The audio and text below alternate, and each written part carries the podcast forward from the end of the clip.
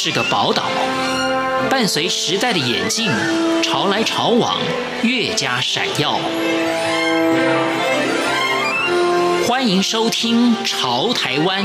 发现台湾的美好。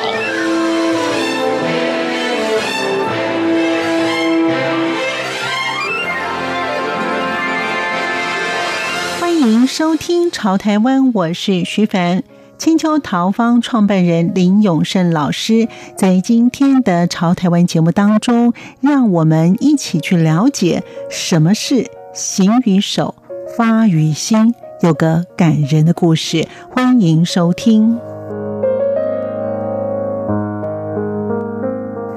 知名陶艺家林永胜，对他来说，制作陶的意义是什么？然而，每件的陶土都不一样，也都会有表情。做陶，我觉得它有几个对我来讲很大的不同，就是所有的技艺的一个研习，对于学习者来讲，就是技艺的精进，它是唯一追求的目标，不会有太多的想法。我怎么把一个碗做得圆，做得漂亮？做的轻薄，它就是好的。除此之外，在我所标定的范围之外的东西，我认为它就是不好的。所以，像我在早几年第一次到日本参观了几个窑厂的时候，我发现日本的陶瓷器它没有我想象中的精美。就日本人这么多在用陶器，可是他们的制作怎么会这么随便？就是该圆的它不圆，该平整的它也不平整，然后重量有的又很厚。歪七扭八的，该画的线条没画好，就不是在我学习当中，我认为从老师那边接触到的所谓的好，该圆该平的东西都该有，所以我认为日本的陶瓷器果然就是不行的。然后又后来又有机会到大陆去，到大陆去以后，就看到大陆的工匠十几岁的那个年轻人，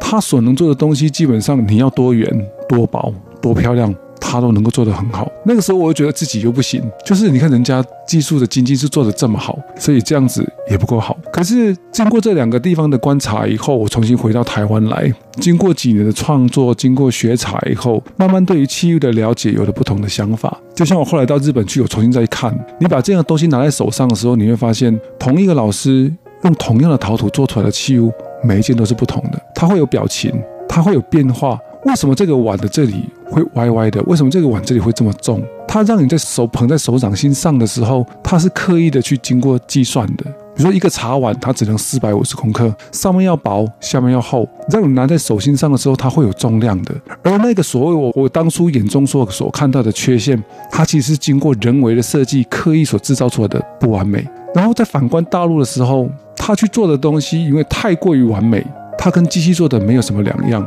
那它就变成了一种冰冷的东西，它没有所谓的美感可言。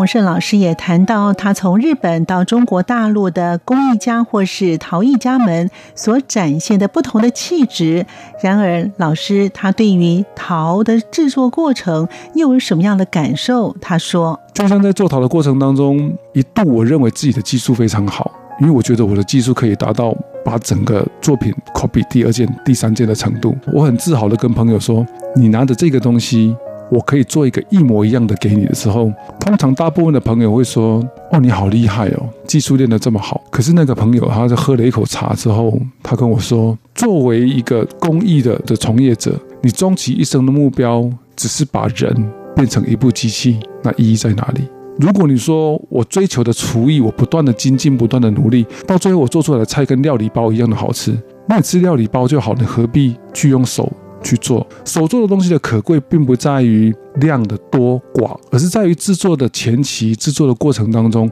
他为了使用者投入了什么样的思考、什么样的方法去解决这样的问题，甚至突破自己的限度，在自己的能力之外，不断的尝试、不断的去试错，制作出一个自己认为可能在自己能力范围之间所能做出来的器皿。它才是人类进步的动力。工艺也是一样啊。如果你停留在现阶段，在这个当时的当下人所认为的美感之间去制作符合所有人的美感的标准，那我们有什么未来可谈？所以，作为一个工艺的作者，他必定是在超越别人的美感之外，相信自己能够做的东西。而不断的去付出努力、尝试、不断的试错、挑战自己的限度之外，才可能把工艺也不断的向前推进，那才能跟使用者之间有不断的更多的贴合也让制作的人更多的心意融入在这样的器皿里面。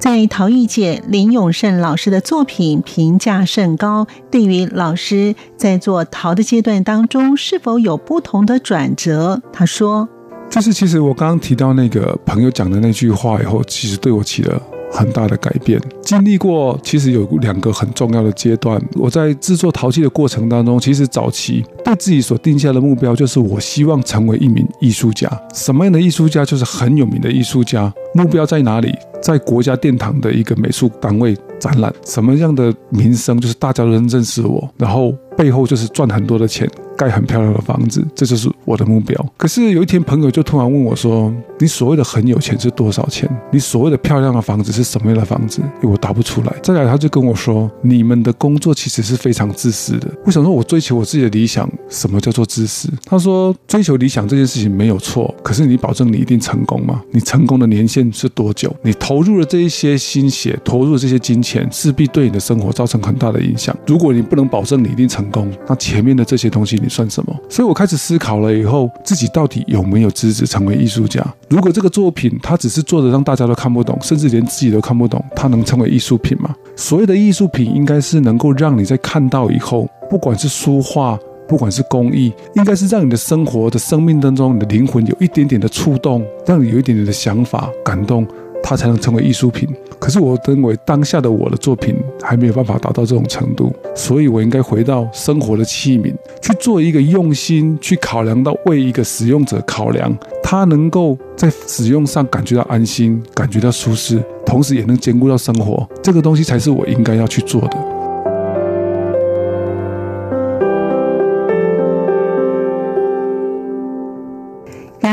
生活陶是林永胜老师所追求的目标之一。他说：“因为我是跟大家一样是右撇子，不断的做一些适合右撇子使用的茶具的时候，有一天突然朋友跟我说：‘为什么都没有左撇子使用的咖啡杯？’因为我在做的时候，我是用我的右手去捏那个弧度，所以右手拿起来一定很顺。他说：‘那我们左手的人怎么办？’这就是你没有照顾到使用者的心，它的角度是不一样，两边的手我方向是完全相反的。那这些不同在设计的背后，我们除了商业考量之外，更多的是制造者他为了使用者而考虑到的东西。所以所有的东西它是透过手去形成、去制造，但背后它是发自于心，发自于一种服务于人类的心意。然后这样的东西才是真正让人感动的。所谓的工艺制造跟工业制造最大的不同是，工业制造考量到的是量产。考量到到的是好，容易堆放，容易收纳，成本，这都是他考量的要点。但是回到工艺的生产的时候，他所考虑到的就是它符不符合人体工学，符不符合在你日常生活中的各种状况。那这便是工艺的价值，而不是工业，这才是能够回到真正手工所制造的一个真正的目的。陶艺家林永胜老师也谈到，现阶段他想要展现的目标，希望用最诚实的手艺去做生活的名义。所谓的诚实的手艺，就是不炫技，不在这个东西上刻意的去把它抛得很薄，做得很圆，做得让你看到这个拉坯的人很厉害，做这工具的师傅很厉害，而是当你看似平凡的碗，但握在手上，你会觉得为什么拿起来这么舒服，甚至你不用管这是谁做的。让你会想要拥有这个碗，变成一个生活工艺的作家，才是我目前想要追求的。艺术家是在精神层面上感动得到人感动，但是生活作家是让使用的每一个人都能感受到器物的美好，进而在生活中产生不同的美。工艺与工业的制造差别是在于量的问题。李永胜老师他说：“我们在制作上的时候，为了使用这个，其实都会在我们的考量范围里面，所以我们烧制的时间会比一般的时间要长，温度跟选用的釉药它都会比较不同，在制作上就已经把这些东西考量进去了。不过在清洁上，我觉得最大的问题倒不在于器皿的制作，而在我们生活会不会忙碌到我们在使用完餐具之后，把它做一个立即清洗的动作。”的时间都没有，所以器皿的清洁与否，倒不在于器皿的制作是如何成型，而在于使用的人如何去照顾这样的器皿。曾经在台中办过一场，呃，日本的陶艺家来的展览，他所制作的器皿是叫做乐烧茶碗，啊，快乐的乐乐烧。那这个东西的烧成的温度基本上它不高，大概就只有八九百度，所以它并没有达到一般的陶瓷烧结的温度。一个碗价值不菲。大概从一两万甚至到上十几万的一个碗，只是用来喝茶用的。那就有朋友买完了以后，就跟店家反映说，这个碗为什么这里回去也没有怎么样用到，它就缺了一个角。然后这个地方为什么它就裂掉了？然后他就跟那个日本老师沟通，日本老师就说，其实我上次就很想跟你们讲，就是我看到你们在。泡完茶收拾的过程当中，你们将三四个碗叠在一起，这个事情在日本是不可能发生的。你明知道它烧成的温度不高，它烧结的那个温度不高，它的硬度不高的时候，你应该用单独的方式去好好的善待它。我相信大家在买一个名牌包的时候，你不会把它拿去淋雨，下雨天你不会拿出来用。可是你知道，你对待一个名牌的器物会这样子，为什么你对待一个手工制造器皿或是日常生活器皿，不会用一个正常的方式去对待它，而只是觉得它容易坏？相同的，在对待工艺品上，我们就缺乏了那一点点的用心。但是我们一般日常使用的陶瓷，它必须烧过一千两百度以上，它才不会吸水，釉药也才能够烧结，它的强度本身才会够。那不同的器物有不同的烧法，那不同的强度也应该有不同的对待，才是一个正确的方式。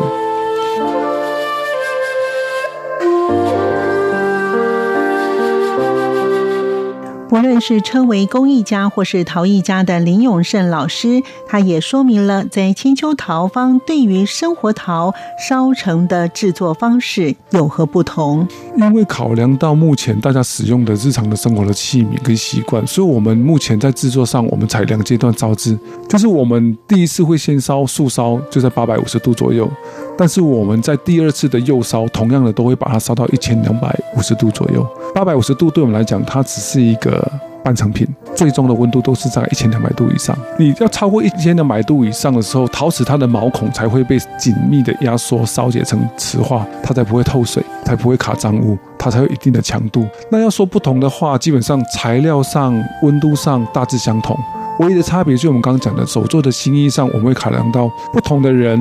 有不同的大小，饭碗它就会有大有小。重量会有不同，大人用的跟小朋友用的，小朋友可能会因为大人在使用这样的碗，他会想要用同一款的碗，跟小朋友的手小，我们就会刻意的把打造同一款的碗做比较小，让小朋友觉得它跟大人是一样的，但是是符合他的手跟重量去制作的碗。但量化的工艺它很难考量到这些，它通常是同样的尺寸就大量的制造。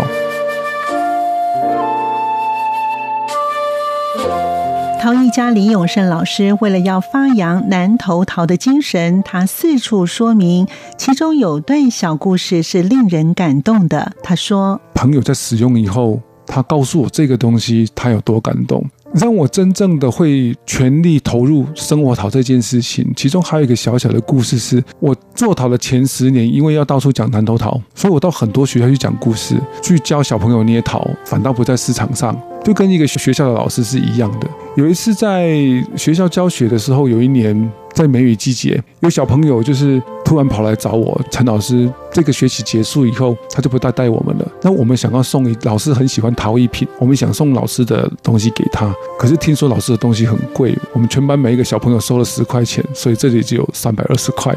不知道可不可以做这样。当时我听得很开心，也很感动，我就收下那三百二十块。可是当我回到家里的时候，我就后悔了，就是我怎么去把小朋友的心意呈现给这个老师？刚好我们知道梅雨季节差不多就是台湾的妈祖的文化季，因为他说老师要出国去念书。家里的人要到远方，要离开家乡到远方去打拼，会抓一把故乡的土，让你带到异地去。那拿灰来做釉药这件事情，是自古以来就有的一种做法。那我突然想到，如果我拿南投的土，拿庙里面的香灰来做，诶，它是一个不错的意象，就把故乡的祝福跟我们的一种生活习俗就融入在里面。经过了很多次的实验，终于在学期结束之前，我把这样的器皿。器物做好了，我就把这个缘由讲给老师听，小朋友也哭了，老师也哭了。可经过几年以后，有一天工作室门前来了一辆车子，然后就是来下来的客人就是那一位老师，他说：“好啊好啊，那个碗我带着，这样我一直宝贝着这样。”这位国小老师到了美国之后，其实适应不良，他想打道回府，